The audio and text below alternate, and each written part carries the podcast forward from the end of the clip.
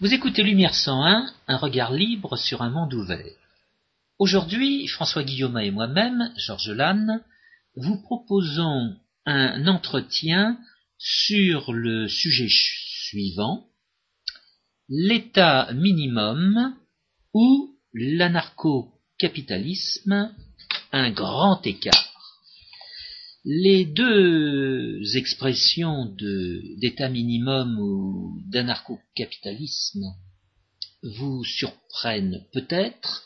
Nous allons justement, dans le cadre de cette émission, essayer de vous familiariser avec chacune, étant entendu que il faut considérer qu'elles ont été introduites progressivement dans le langage par des économistes sur la base d'une théorie économique de l'État qu'on peut dater grosso modo euh, de la décennie 60 ou des premières années de la décennie 70. On dire que la, notion d'État minimum était euh, relativement bien installée dans la mesure où les États euh, d'ancien régime étaient des États minimums, c'est-à-dire se prétendait pas assurer les enseignements, la retraite des vieux et autres euh, euh, redistributions politiques sans aucun profit pour personne. Oui, mais à l'expérience, euh, c'est en empruntant à ce vocabulaire économique que des historiens vont peut-être faire des arabesques sur le sujet ou que euh, des juristes euh, vont reprendre euh, la balle au vol et, disons, déformer avec leur concept les deux concepts d'état minimum et de d'anarcho-capitalisme. Moi, ce qui m'avait frappé, c'est la folie française. C'est-à-dire à quel point, aujourd'hui, on prétend que la, que la France sera une démocratie libérale, alors qu'à l'évidence, elle n'est pas une démocratie. Je, il est probable qu'elle ne l'a jamais été. Peut-être qu'on pourra en discuter avec des gens qui croient le contraire. Et, surtout, elle n'a jamais été aussi socialiste. Jamais les hommes de l'État n'ont autant réduit à, l'esclavage leur sujet. Et, il faut être fou pour, pour dire, pour parler de démocratie libérale à propos de la France. Or, ce qui frappe, c'est à quel point cette folie est répandue? Oui, mais cette, folie va amener certains commentateurs ou certains hommes de premier plan à ne pas utiliser les expressions d'état minimum ou d'anarcho-capitalisme, mais à faire référence à l'un la démocratie politique, l'autre la démocratie d'opinion, un troisième la démocratie directe, un quatrième euh, la démocratie libérale, etc., etc. si la démocratie était directe, elle serait plus authentique. Moi, ce qui me frappe, disons, étant donné les, les réflexions qui me sont venues depuis un, petit peu moins d'un an, c'est euh, finalement à quel point on peut euh, être dupe de cette prétendue démocratie libérale à partir du moment où on accepte les prétendus principes de l'État minimum. Ce qui m'avait pas frappé auparavant, et ce qui me frappe, et uniquement en tant qu'anarcho-capitaliste, parce qu'il m'a semblé que les adeptes de l'État minimum ne s'en rendaient pas compte, c'est à quel point on peut croire que les hommes de l'État se soumettraient eux-mêmes à des principes, alors qu'il est absolument, il devrait être absolument évident qu'ils font n'importe quoi. Et nous avons... Et, ça, j'ai vraiment une impression qu'il fallait être anarcho-capitaliste pour s'en rendre compte, et que tous les gens qui se disent anarcho-capitalistes ne s'en rendent pas compte. D'où cette idée de, de, de, montrer qu'il existe un, grand écart, qu'il y, a une différence radicale entre l'état minimum et l'anarcho-capitalisme, que l'anarcho-capitalisme n'est pas ce vers quoi euh, les principes libéraux tendraient, mais quelque chose qui est totalement différent et qui ne reconnaît pas les, prétendus principes de l'État minimum. Et si François et notamment les prétendues libertés publiques. dans, la, dans, la, dans la dans l'anarcho-capitalisme, ce qu'on appelle les libertés publiques, ne sont qu'un sous-produit du véritable principe politique normatif qui est le droit de propriété. Et François, si vous dites ça, c'est que vous avez eu l'occasion de côtoyer des juristes et à cette occasion, euh, vous avez pu constater un certain laisser-aller dans les bons concepts. Non, ils avaient l'air de penser que l'État ne discriminait pas entre les citoyens. Les, les hommes de l'État pseudo-démocrates et socialistes passent leur temps à voler les uns dans l'illusion de profiter aux autres. Et c'est absolument tout sauf de la non-discrimination.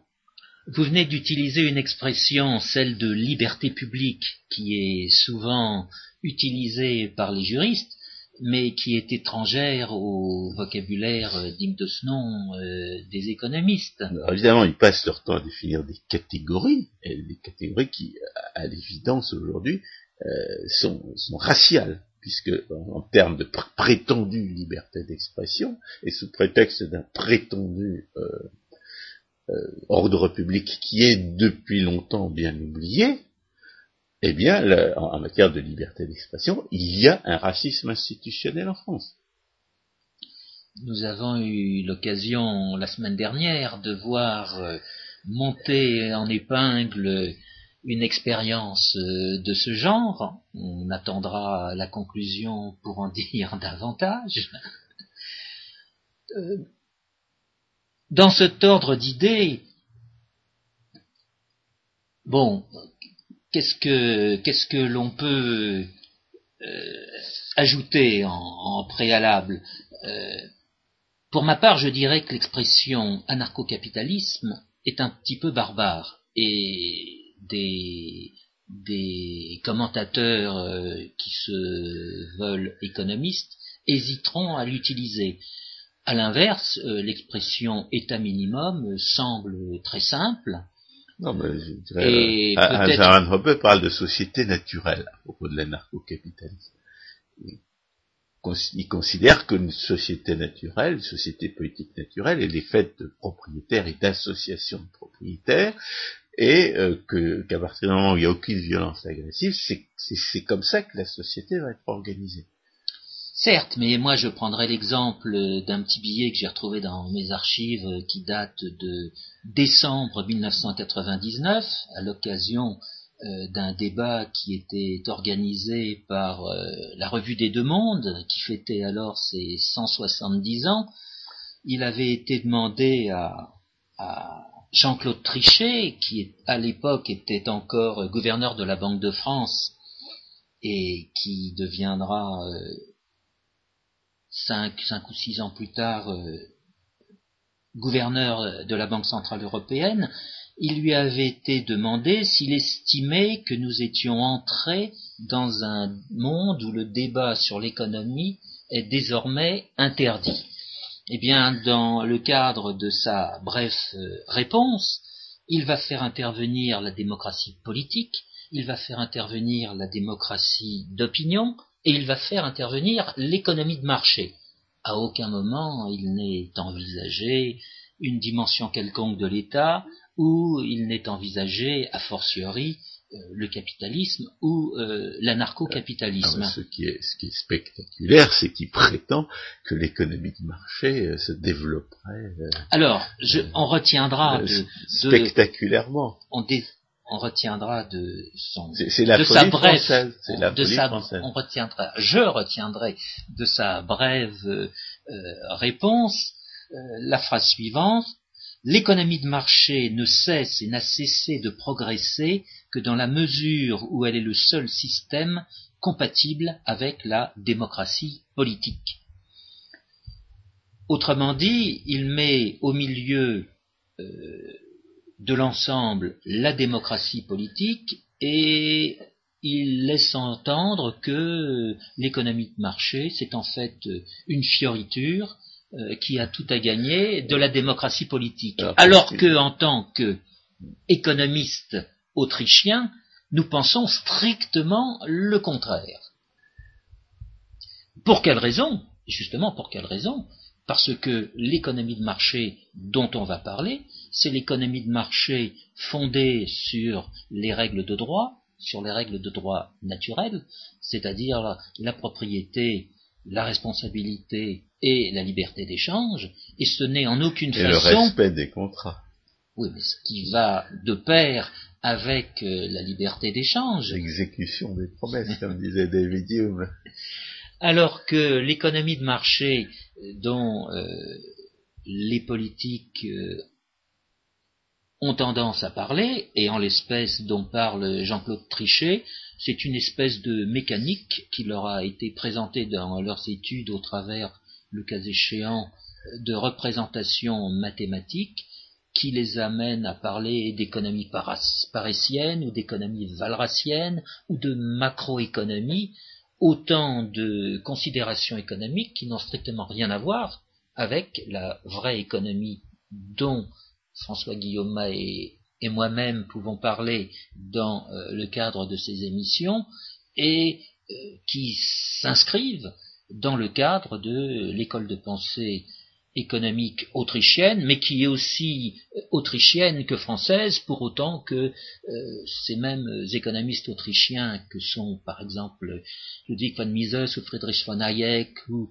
euh, Murray Rosbart feront référence à des auteurs français comme Jean-Baptiste C, comme Frédéric Bastiat.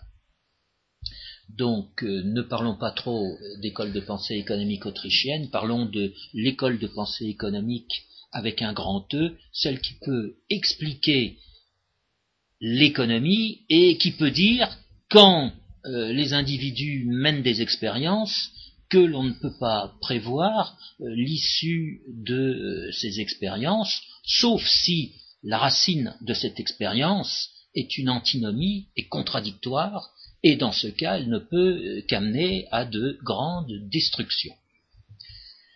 Ce qui arrive souvent. Et nous vivons aujourd'hui une expérience de ce genre, euh, c'est-à-dire une action dont la viabilité ne peut qu'être euh, mise en doute et on peut penser que les faits feront apparaître justifier le doute que nous émettons, à savoir l'euro. Mais justement, on parle d'antinomie. La première euh, conclusion à laquelle on peut, certaine à laquelle on peut parvenir, c'est que l'État, en tant que tel, ne peut jamais être justifié. Alors, comment est-ce qu'on justifie une norme politique? On la, justifie euh, par les moyens de la philosophie politique, c'est-à-dire par la, validité des concepts et la cohérence du raisonnement. Euh, quand on se soucie de la validité des concepts et de la cohérence du raisonnement, on constate qu'il n'y a qu'une seule source possible du droit, c'est le consentement. Et le consentement impliquant bien entendu une propriété euh, légitime, puisque je ne peux je pas consentir à ce qu'un autre fasse ce qu'il veut avec ce qui est à lui. C'est impliqué dans le principe du consentement, et que je ne peux consentir qu'à des euh, ce qui arrive à ma propriété. Je ne peux consentir qu'à euh, inviter quelqu'un sur ma propriété, je ne peux consentir qu'à donner à ma propriété en échange ou non de quelque chose. Et il s'ensuit que euh, la seule norme politique qui soit justifiable et justifiée, c'est euh, ce que Rothbard on peut appeler la propriété naturelle, c'est-à-dire la, euh, la, libre disposition de ce qu'on a volé à personne, c'est-à-dire pris à un autre sans son consentement. Cette, euh, euh, norme qui est universelle, qui est la seule qui puisse être universelle, et c'est la, seule qui puisse être justifiée. Et la, la, conséquence du fait que cette norme est la seule qui soit universelle et qui de ce fait soit justifiée par les, par les norme de validation de la philosophie politique, c'est que l'État, lui, étant donné qu'il est fiscal et monopoleur, ne peut jamais être justifié.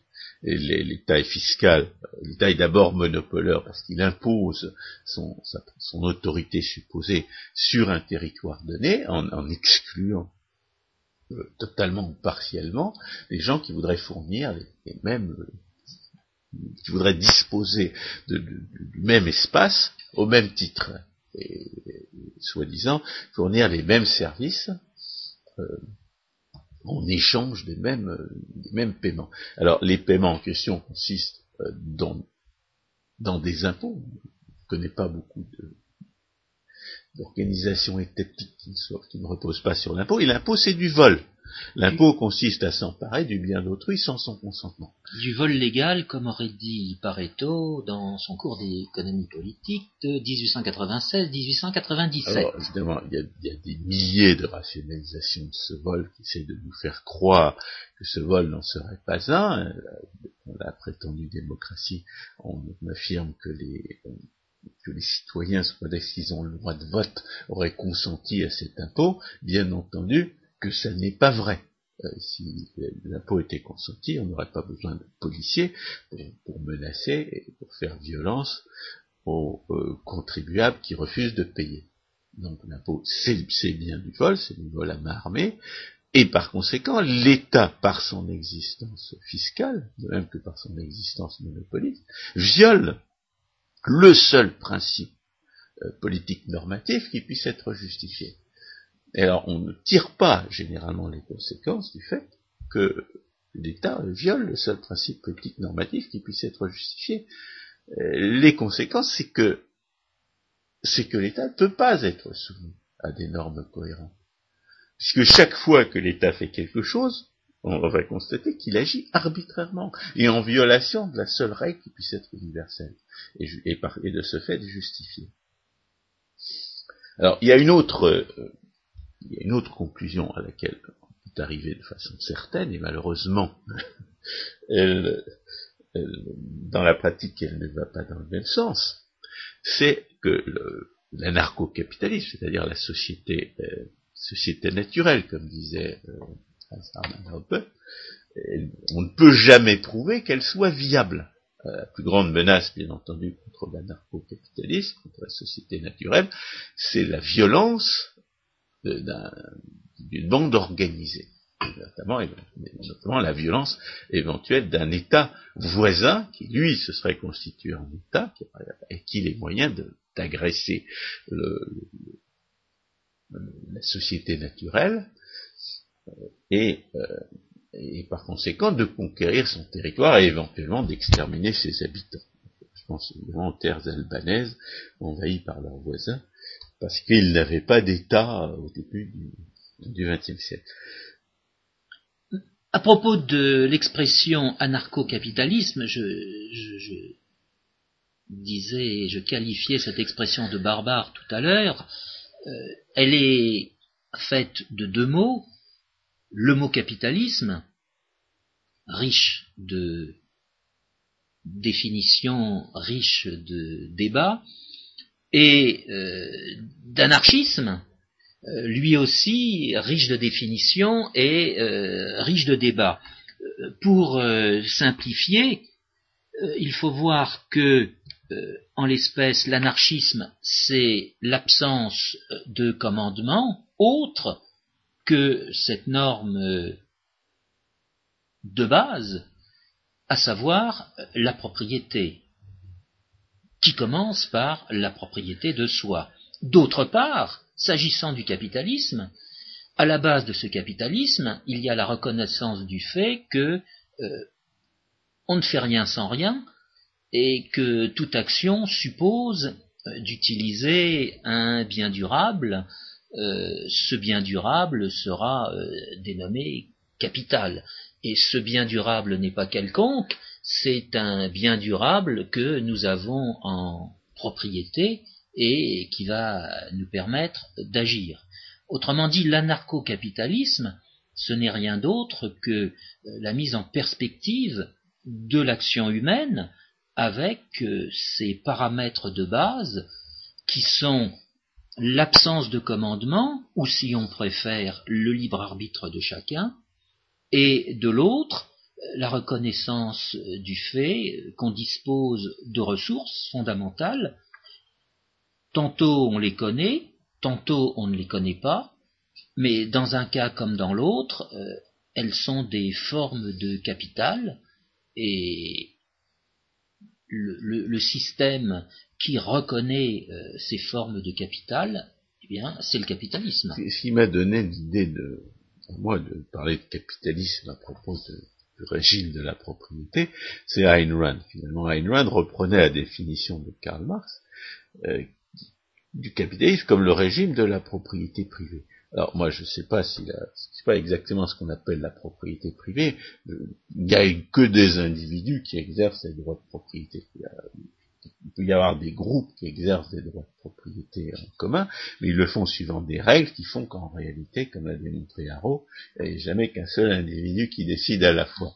Donc, euh, il faut préciser que ce qu'on appelle capitalisme en tant que théoricien de la norme politique, c'est le, régime de la propriété naturelle, parce que, bien entendu, toutes les falsifications et toutes les diffamations du capitalisme vont, consister à, à confondre délibérément ou par, par, incompétence le, la pratique actuelle des gens qui se trouvent diriger des entreprises et qui sont souvent euh, accoquinés avec les hommes de l'État, et puis le principe, défini par Marx, euh, pas forcément de façon euh, cohérente, parce qu'il lui aussi était un diffamateur et un falsificateur du capitalisme, et qui définit celui-ci comme, comme, la propriété naturelle. Alors la question qui se pose, c'est pourquoi est-ce qu'on peut être aussi certain du fait que la, la viabilité de l'anarcho-capitalisme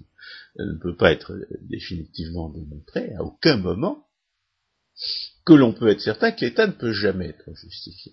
Eh bien, ça tient à la distinction que Ludwig von Mises faisait entre la théorie et l'histoire, et qui a été reprise par tous les économistes autrichiens dignes de ce nom.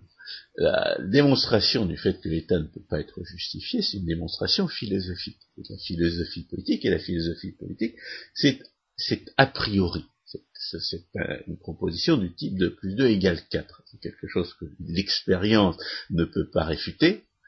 C'est quelque chose qui est absolument universellement vrai à partir du moment où ça, repose sur des, sur des concepts qui ne sont pas contradictoires et sur des raisonnements qui ne le sont pas non plus.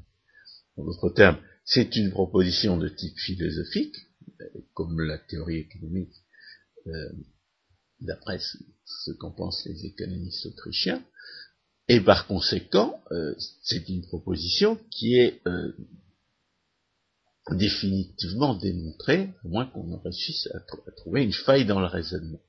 C'est dans, c'est pas dans l'observation historique, c'est dans le raisonnement que se trouvent les moyens de preuve du fait que l'État ne peut absolument jamais être justifié. En revanche, la viabilité d'une société anarcho-capitaliste dépend à l'évidence des rapports de force. On ne sait jamais si Gengis Khan ne va pas débouler sur notre, notre société naturelle et, la conquérir parce qu'elle n'aura pas su se donner les moyens euh, de la défense. On ne le saura jamais. Il y a quelques exemples de sociétés anarcho-capitalistes euh, d'autres sociétés naturelles dans l'histoire, comme l'Islande au Moyen Âge, euh, ou l'Irlande d'ailleurs, à certains endroits, mais ça n'a pas duré parce qu'il y avait quelques picrocoles voisins qui, qui a profité de ce qu'ils considéraient comme une anarchie, c'est-à-dire d'un manque d'armée euh, organisée euh, à la mesure de, l'enjeu euh, matériel et territorial euh, en cause et qui, qui s'est emparé des, des, terres ainsi organisées.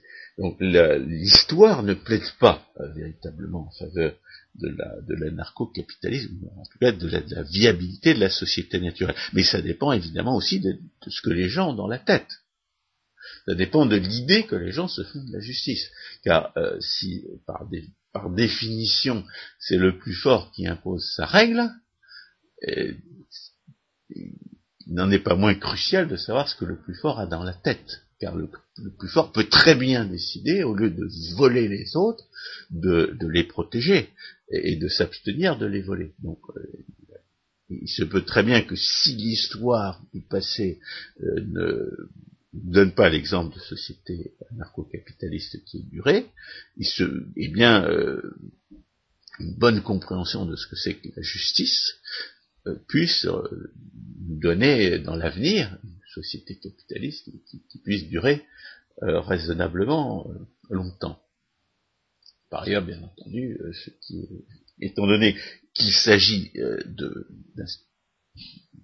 d'un domaine qui relève de l'histoire, de l'art historique, de l'analyse de ce que les gens ont dans la tête et des rapports de force entre les personnes, ce qui est vrai de l'anarcho-capitalisme est également vrai de l'État minimum. C'est-à-dire qu'on n'a absolument aucune euh, garantie que l'État minimum euh, qu'il faut instituer euh, puisse, perdurer, et d'ailleurs, il n'a pas perduré.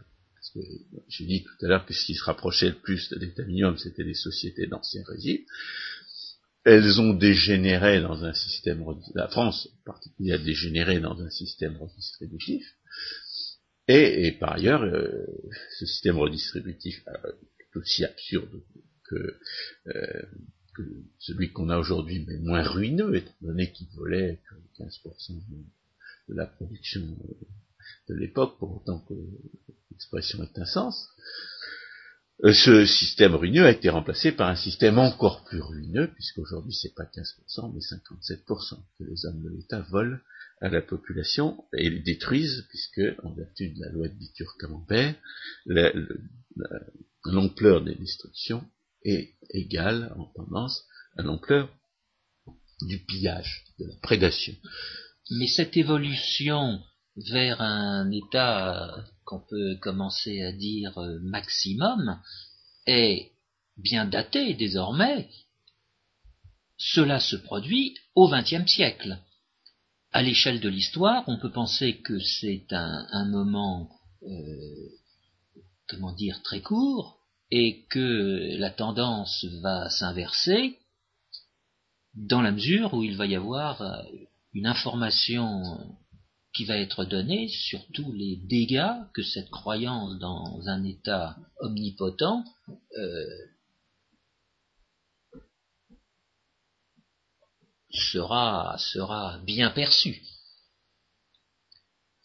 alors comment est-ce que cet état minimum dégénère en état maximum? Parce que je veux c'est bien de cela qu'il s'agit. Alors, on connaît depuis très longtemps l'invention des prétendus droits A. On connaît aussi le procès qui est fait à ce que j'appelle la pseudo-démocratie, ce que Hermann Hoppe appelle carrément la démocratie, c'est-à-dire le, le, principe où la majorité aurait le droit de tout faire moi ce que je l'appelle la pseudo-démocratie par opposition au marché, puisque le marché est la seule véritable démocratie.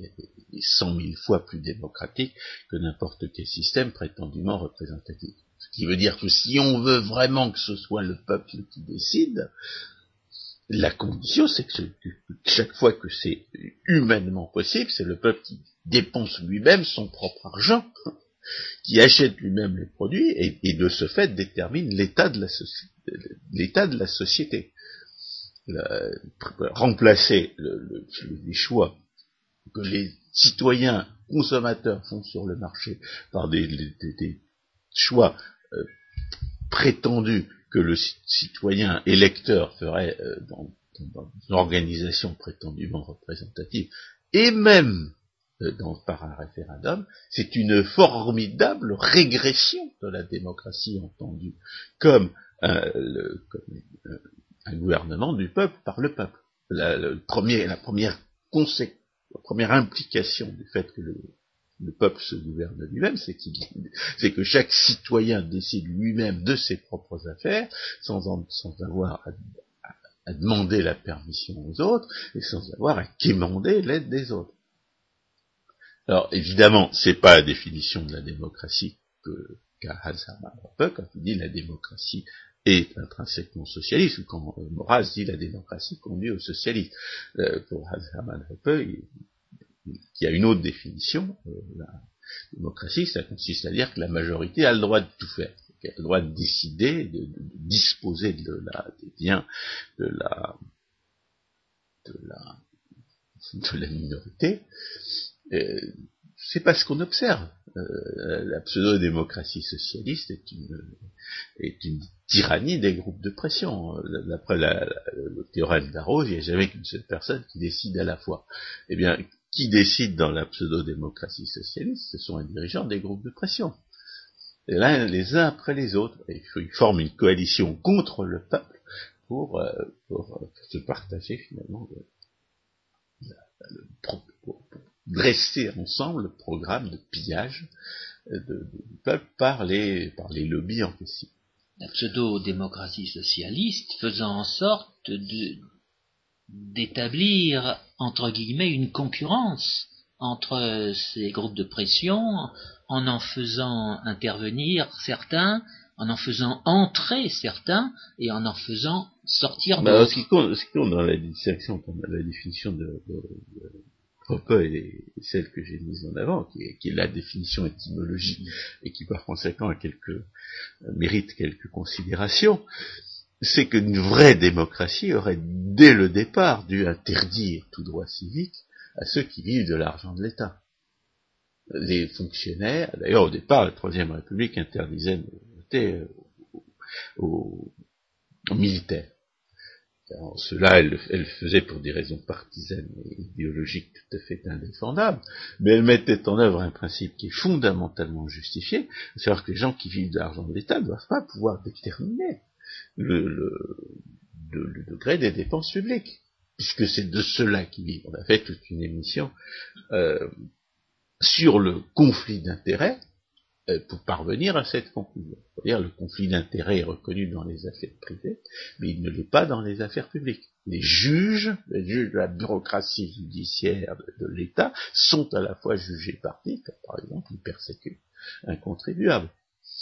Et bien entendu, les fonctionnaires sont à la fois jugés partis, quand on leur donne un prétendu droit de vote, qu'ils ne devraient pas avoir pour déterminer quel va être le niveau des dépenses publiques. Donc, une vraie démocratie aurait une véritable faille dès le départ des, démocraties qui ont été instituées.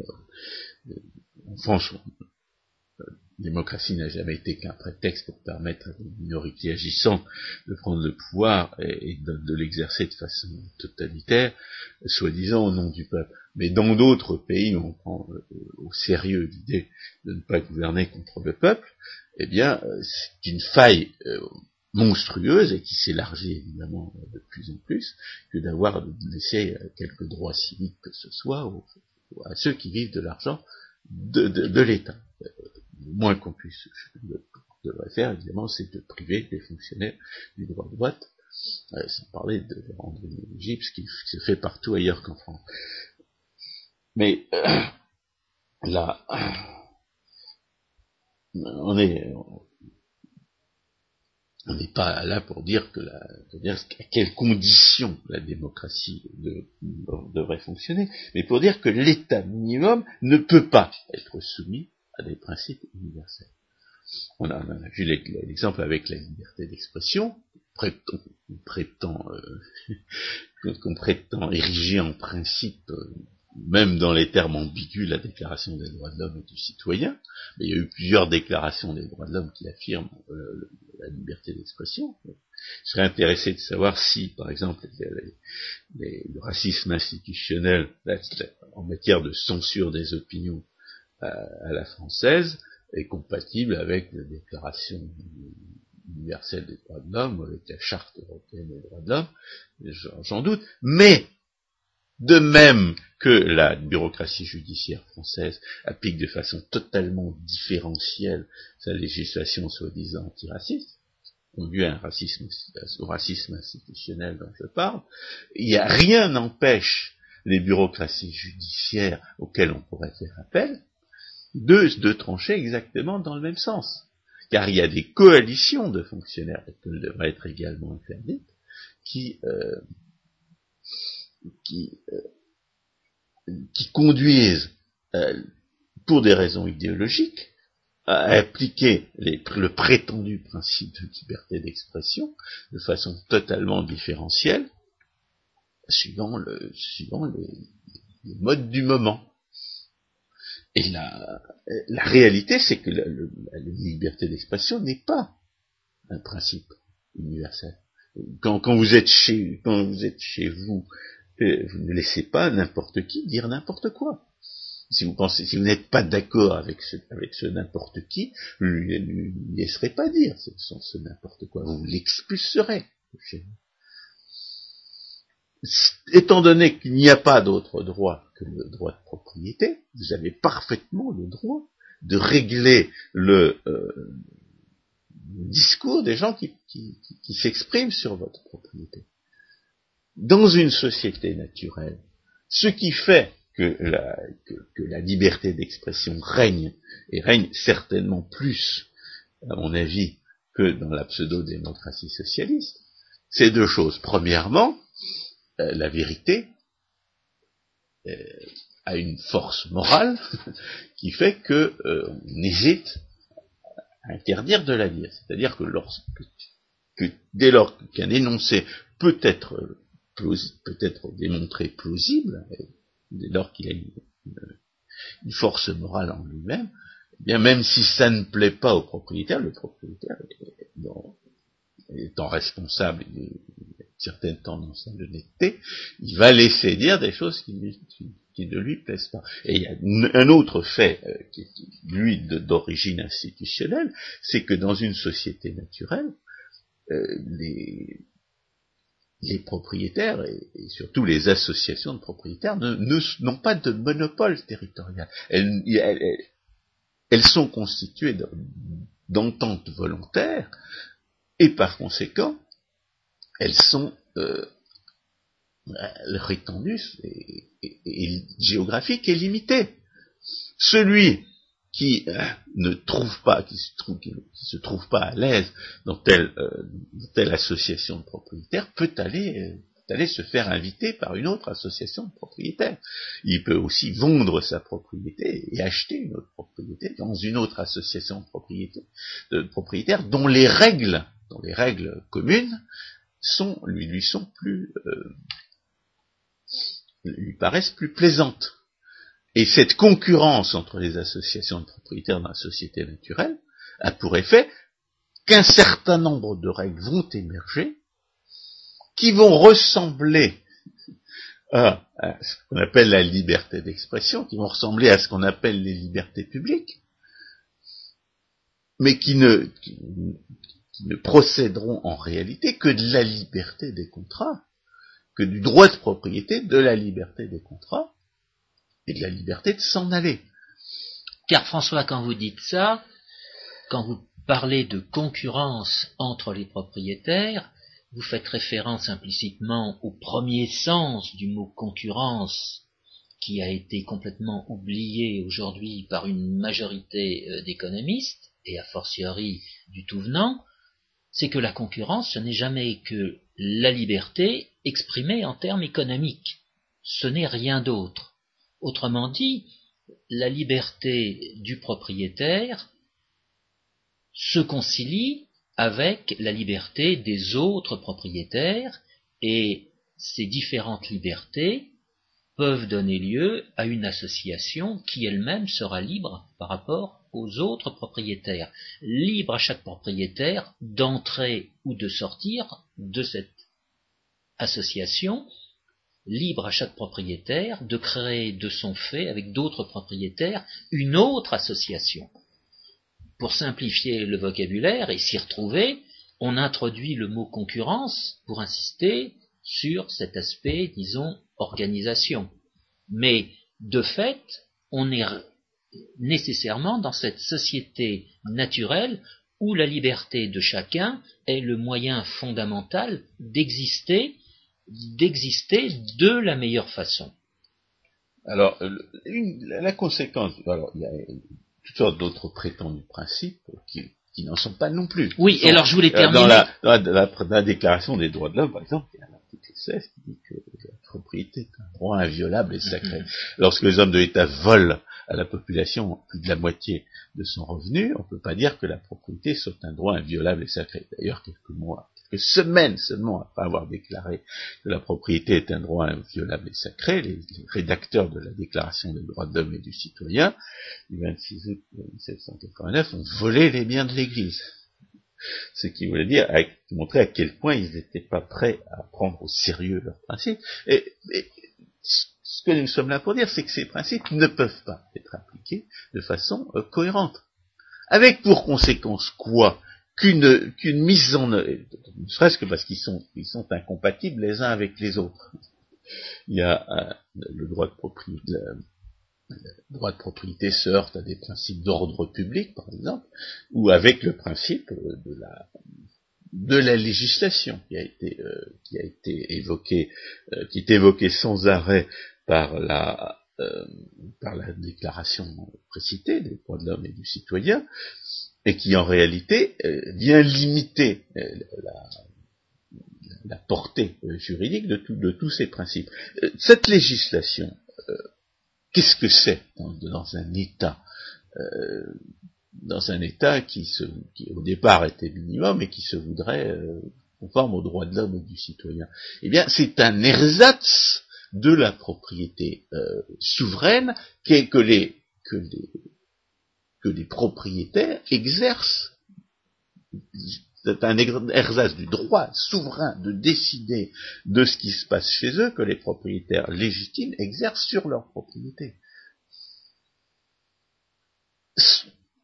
le propriétaire souverain a le droit de, régler la, liberté d'expression chez lui. La liberté d'expression chez lui, c'est une, émanation de la morale et c'est une émanation de la, liberté des autres, de l'existence des autres propriétaires. Ça n'est pas un principe. Et pour ne pas euh, pour ne pas donner euh, un pouvoir tyrannique, un pouvoir tyrannique qu'on voit d'ailleurs se, déployer aujourd'hui euh, dans, tous les pays où il y a une Cour suprême ou une, Cour des droits de l'homme qui décide euh, en, dernière, en dernière instance. Pour ne pas voir se déployer un, pouvoir tyrannique de la part de pseudo-élites judiciaires, on a fait toute une émission sur les pseudo-élites judiciaires et sur la justification du vote pour les, pour les tenir à carreau, pour les empêcher d'exercer ce pouvoir tyrannique, pour ne, pour ne pas permettre à des élites judiciaires d'exercer un pouvoir tyrannique, eh bien, le,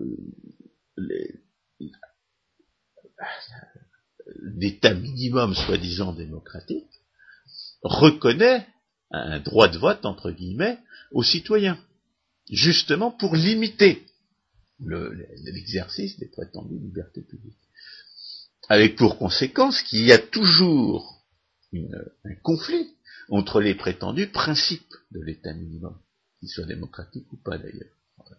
Euh, l'ordre public suffit à, limiter la liberté d'expression. Qu'est-ce que c'est que l'ordre public? C'est quelque, chose qui, encore une fois, euh, n'a pas besoin d'être nommé par un propriétaire légitime, mais qu'on est obligé d'invoquer à l'encontre des libertés publiques dans un État minimum. Ça consiste à dire, nous, hommes de l'État chargés de faire respecter le droit, nous ne nous déclarons ne pas pouvoir euh, faire respecter le droit dans, la mesure où le souhaitent les citoyens, si ces citoyens ne se soumettent pas à, des, contraintes a priori. On a parlé tout à l'heure du racisme institutionnel en matière de censure euh, dans la Ve République. Il ne faut pas oublier que ce racisme institutionnel, au départ, prend pour prétexte l'ordre public. Et ce qui est, ce qui est formidable, alors qu'évidemment, il n'y avait absolument aucun risque d'émeutes racistes euh, d'aucune sorte, euh, si, si les, premières, les, premières, législations de racisme institutionnel, soi-disant antiraciste, n'avaient pas été votées. La euh, première législation de racisme institutionnel, soi-disant antiraciste, c'est 1972. À l'époque, personne ne menace aucune minorité raciale et aucune incitation à la haine raciale n'a conduit à aucun, à aucun débordement. Aujourd'hui, du fait de cette législation raciste, du fait que cette législation de racisme institutionnel interdit aux blancs de dire la vérité sur l'immigration, eh bien, qu'est-ce qu'on voit? On voit des émeutes, c'est-à-dire des émeutes racistes de la part des, espèces protégées par cette législation euh, raciste, soi-disant antiraciste. Le, le prétexte d'ordre public, rien n'est plus facile que de l'inverser.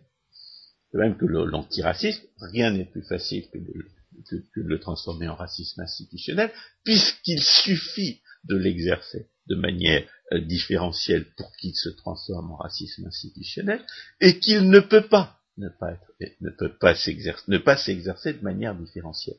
Il y a, il y a d'autres, d'autres impostures qu'on nous, euh, qu'on nous sert d'autres prétendus principes au fur à mesure que les euh,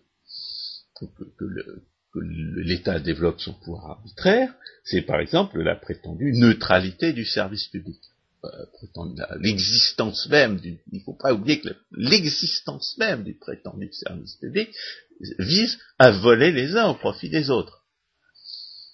évidemment, quand je vois qu'on parle de profit, on est obligé de préciser en tant qu'économiste qu'il n'y aura jamais de profit associé à une institution quelconque. Euh, mais le but, c'est quand même de voler les uns et de, subventionner les autres. Euh, ce but-là lui-même ne sera pas atteint dans la mesure euh, où les lois de l'incidence s'y opposent, mais comment peut-on parler de neutralité du service public alors que la raison d'être du service public est de faire ce que les tenants du service public eux-mêmes appellent de la discrimination? Et de même qu'on a vu le prétexte d'ordre public se transformer en tabou qui euh, facilite les émeutes, de même qu'on a vu le prétexte de l'antiracisme se transformer en racisme institutionnel, on voit la, on voit la, prétendue euh, neutralité euh, du service public utilisée, complètement dénaturée pour, pour en traitant les citoyens ordinaires comme des fonctionnaires, violer d'une manière totalitaire leurs leur, droits de propriété en leur interdisant, comme, ça devrait être interdit aux fonctionnaires, de soi-disant discriminer, c'est-à-dire de choisir souverainement, comme un propriétaire a le droit, par définition le droit de le faire, de choisir souverainement leurs clients, leurs fournisseurs, leurs associés et leurs invités. Bon, c'est un droit fondamental de choisir ses clients, ses fournisseurs, ses associés, ses invités. Aujourd'hui, sous prétexte et par imitation, de la prétendue neutralité du prétendu service public, et sous prétexte de d'égalité des droits, on viole de façon totalitaire le droit des propriétaires en leur interdisant de choisir leurs fournisseurs, leurs clients, leurs associés et leurs invités. On a d'ailleurs fait une émission sur la discrimination qui, euh, explique comment ça s'est passé.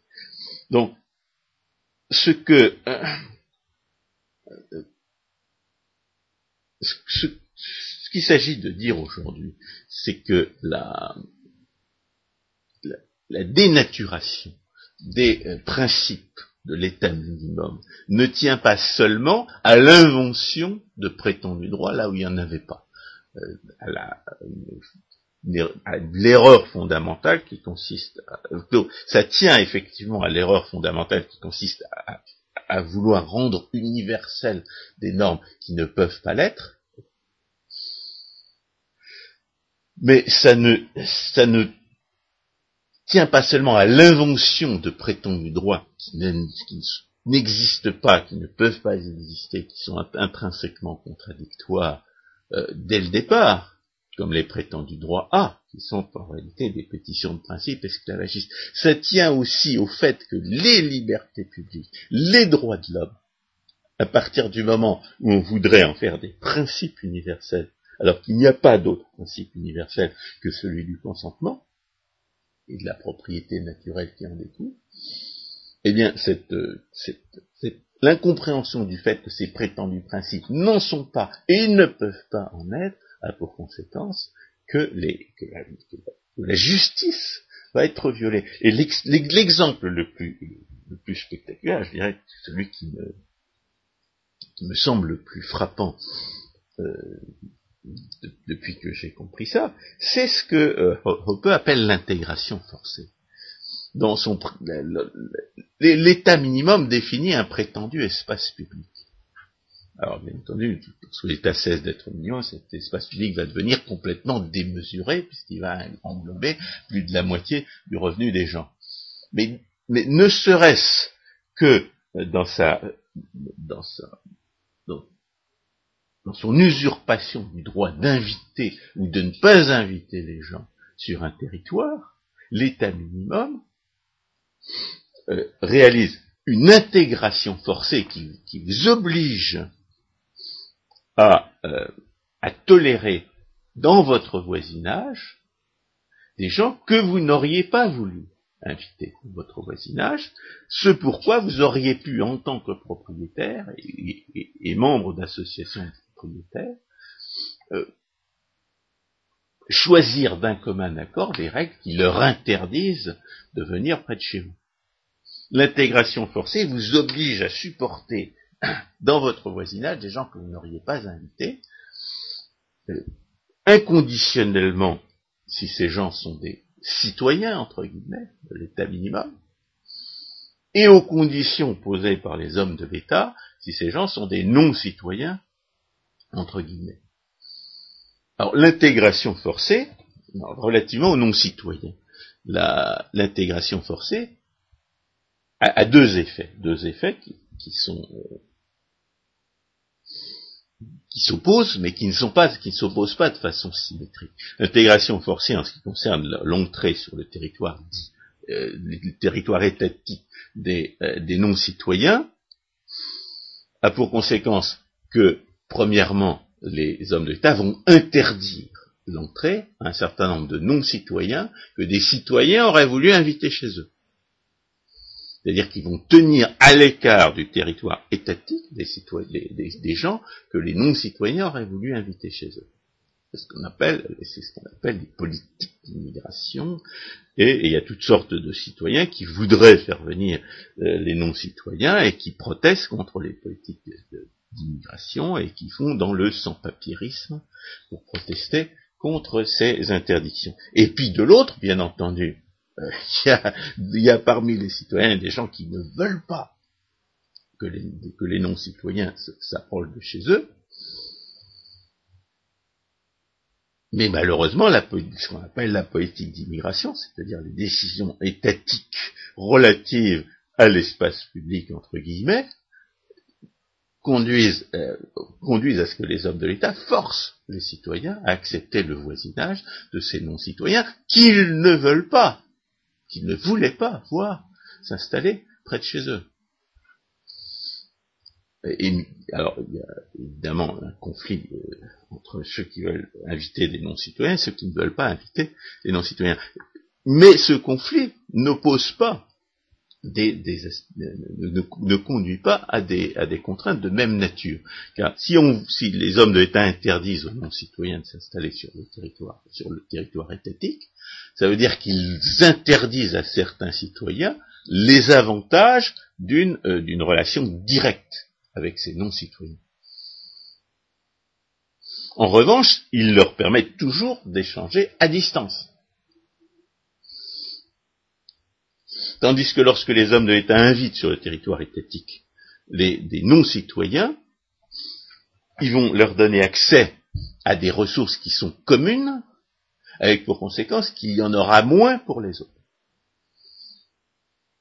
Les avantages de l'échange étant peut-être un petit peu plus euh, un petit peu plus développés, mais mais pas pas pas au, point qu'il qu'il euh, puisse forcément apparaître là où il ne, serait pas apparu. C'est-à-dire que vous pouvez toujours échanger à distance, vous pouvez toujours obtenir à distance les avantages d'un échange que vous pourriez faire aussi euh, directement et face à face. Donc il n'y a pas de symétrie entre les gens qui veulent qui s'opposent à l'immigration et entre les gens qui, voudraient euh, plus d'immigration. L'immigration en tant que telle, décision qui, est un désavantage net et, il est apporté au débit de l'intégration forcée. L'intégration forcée est une violation de la justice naturelle. Lorsque les hommes de l'État vous forcent à accepter dans votre voisinage des gens que l'exercice euh, légitime de votre propriété vous aurait permis de tenir à l'écart, euh, eh bien, les hommes de l'État violent votre, euh, vos, préférences, violent votre consentement, c'est-à-dire qu'ils violent la justice naturelle, avec pour conséquence paradoxale qu'un État qui interdirait l'immigration à certains individus peut très bien être moins euh, violateur du, euh, de la justice naturelle qu'un État minimum qui autoriserait toute immigration. C'est-à-dire que le paradoxe que j'ai développé euh, dans un texte qui s'appelle Il n'y a pas d'immaculée conception de l'État, le paradoxe, c'est qu'un État minimum qui se soumettrait à des principes universels peut très bien violer la justice naturelle davantage qu'un État qui interviendrait dans les domaines où euh, on, serait interventionniste et arbitraire, et de ce fait arbitraire, dans les domaines où on le laisse agir. Alors la, conclusion, c'est quoi? Bah, C'est le grand écart euh, que nous avons donné à cet euh, échange. Oui, la conclusion, c'est que les, les, prétendus principes de, de l'état minimum étant donné qu'ils ne sont pas des principes, ne sont que des limites euh, contradictoires et, de ce fait en partie arbitraires, à l'arbitraire des hommes de l'État. Il ne faut pas les prendre pour argent comptant. On ne peut pas invoquer les, euh, peut pas invoquer ces prétendus principes, ces prétendues libertés publiques, ces prétendus droits de l'homme, contre euh, contre n'importe quelle décision des hommes de l'État, et comme nous l'avons comme nous l'avons affirmé à, propos de, des référendums qui s'opposaient aux prétendues élites judiciaires, aux soi-disant élites judiciaires, on ne peut pas opposer ces principes à des décisions qui sont véritablement euh, démocratiques. L'État, même minimum, viole intrinsèquement les principes de la justice naturelle. Et la question se pose à, ce moment-là de savoir si la violation sera pire lorsque les hommes de l'État euh, agissent arbitrairement, reconnaissent, si j'ose dire, assument la, nature arbitraire de leurs décisions, ou, s'ils euh, prétendent se soumettre à, de prétendus principes qui n'en sont pas. En ce qui concerne l'enseignement, par exemple, aux États-Unis, euh, il y a euh, encore des, euh, des encore un débat sur ce que j'appelle pour ma part la, génération spontanée, mais que la plupart des gens appellent la théorie de l'évolution, et il y a des, gens qui ont osé euh, énoncer un certain nombre des objections qui s'opposent à la génération spontanée euh, à l'intérieur des écoles. Les, euh, gauchistes, enfin, les, scientistes plutôt, en l'espèce, mais le socialisme est un produit du scientiste, ont essayé d'interdire l'enseignement de ces objections sous prétexte de la séparation entre l'Église et l'État. Parce que euh, séparation entre l'Église et l'État, c'est encore un de ces prétendus principes qui ont un sens dans l'État minimum, qui n'en ont absolument aucun dans la société, euh, dans la société naturelle.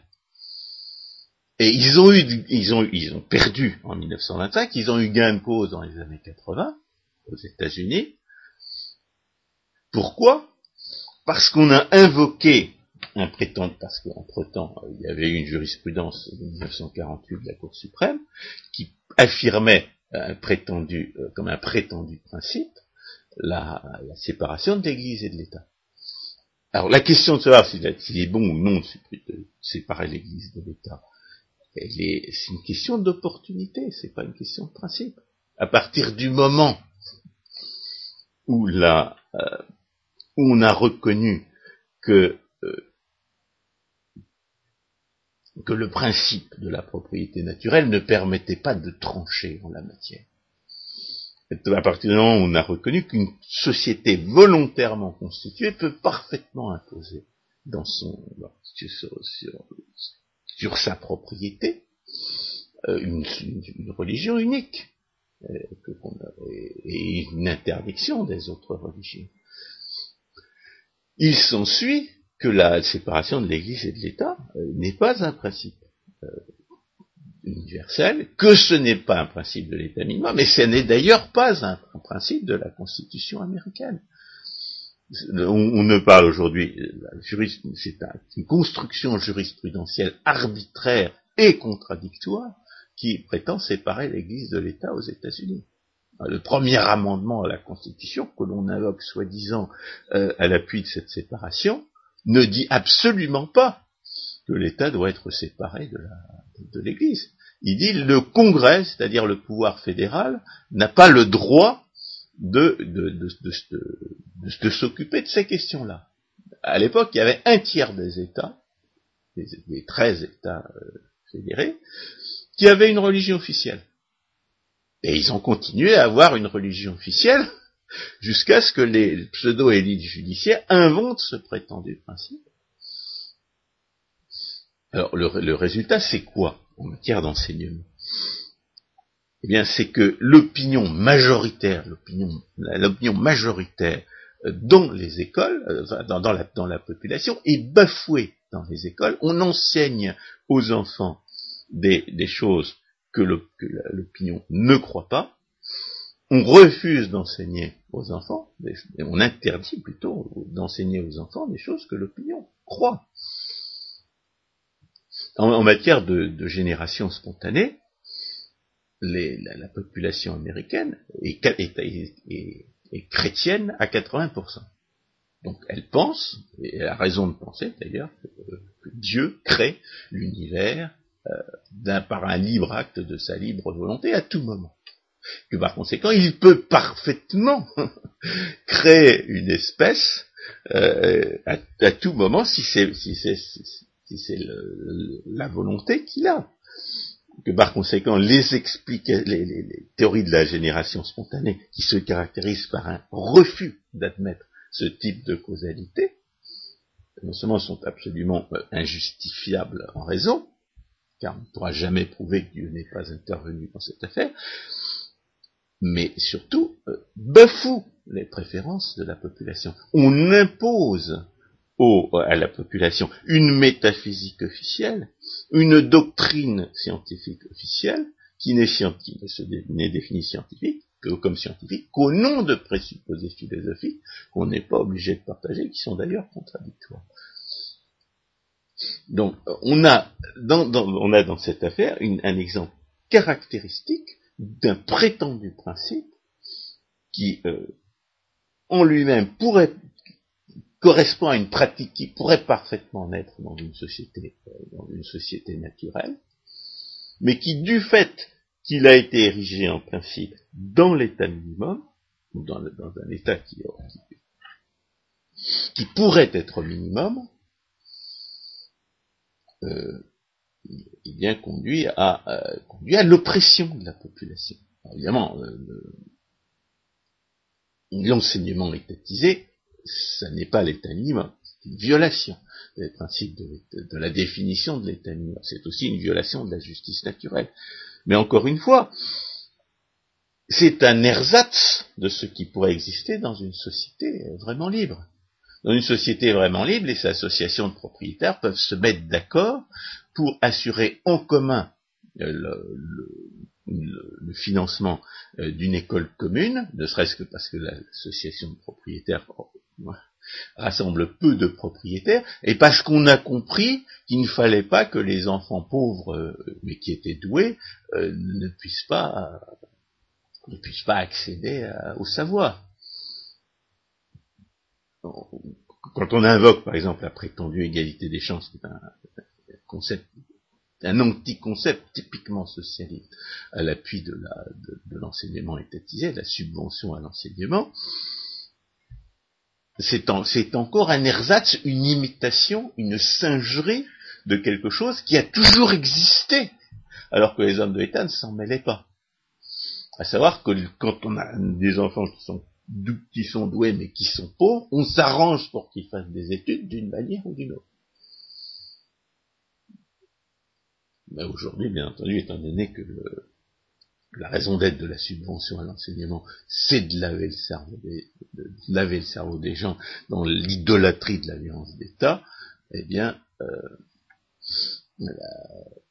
prétendue égalité des chances, qui est totalement inconcevable, même pas, qui est absolument pas définissable et ne se fait encore moins réalisable, a pris le relais. Dans un autre domaine, celui entre guillemets de la santé, ce sera l'obligation pour euh, les médecins conventionnés de tarifer les services qu'ils rendent et non plus, comme par le passé, d'établir des honoraires en fonction de la situation de la personne qu'ils connaissent bien. Le mot honoraire est aujourd'hui banni, on parlera des tarifs de la sécurité sociale avec euh, des barèmes euh, établis par euh, quelques bonnes technocraties. On peut mesurer la monstruosité de la sécurité sociale, la maladie à la française, quand on voit les catastrophes que la tentative pour, installer une limitation est, en train de provoquer aux États-Unis. François Guillaume, merci beaucoup pour ces propos. Je dirais un dernier mot à nos chers auditeurs, euh, qu'ils ne soient pas réticents à l'égard des expressions d'état minimum et d'anarcho-capitalisme, qu'ils les prennent pour ce qu'ils sont, c'est-à-dire ce que euh, on vient on, peut, on peut choisir n'importe quel concept pourvu qu'il soit défini de façon cohérente. Anarcho-capitaliste, c'est le, droit de propriété inviolé. L'État minimum, c'est le, monopole d'État sur l'armée, la police et la justice. L'État ultra minimum, c'est l'État qui ne s'occupe que de défense. La justice et la police étant privées. En d'autres termes, l'État minimum est, est diamétralement opposé à l'anarcho-capitalisme, à la société naturelle selon Hans Hermann C'est ça, la leçon.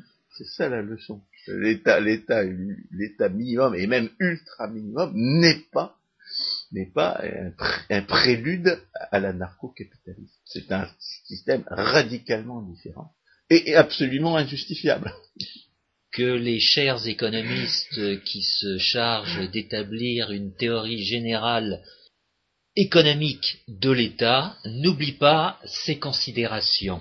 Chers auditeurs, à une prochaine fois.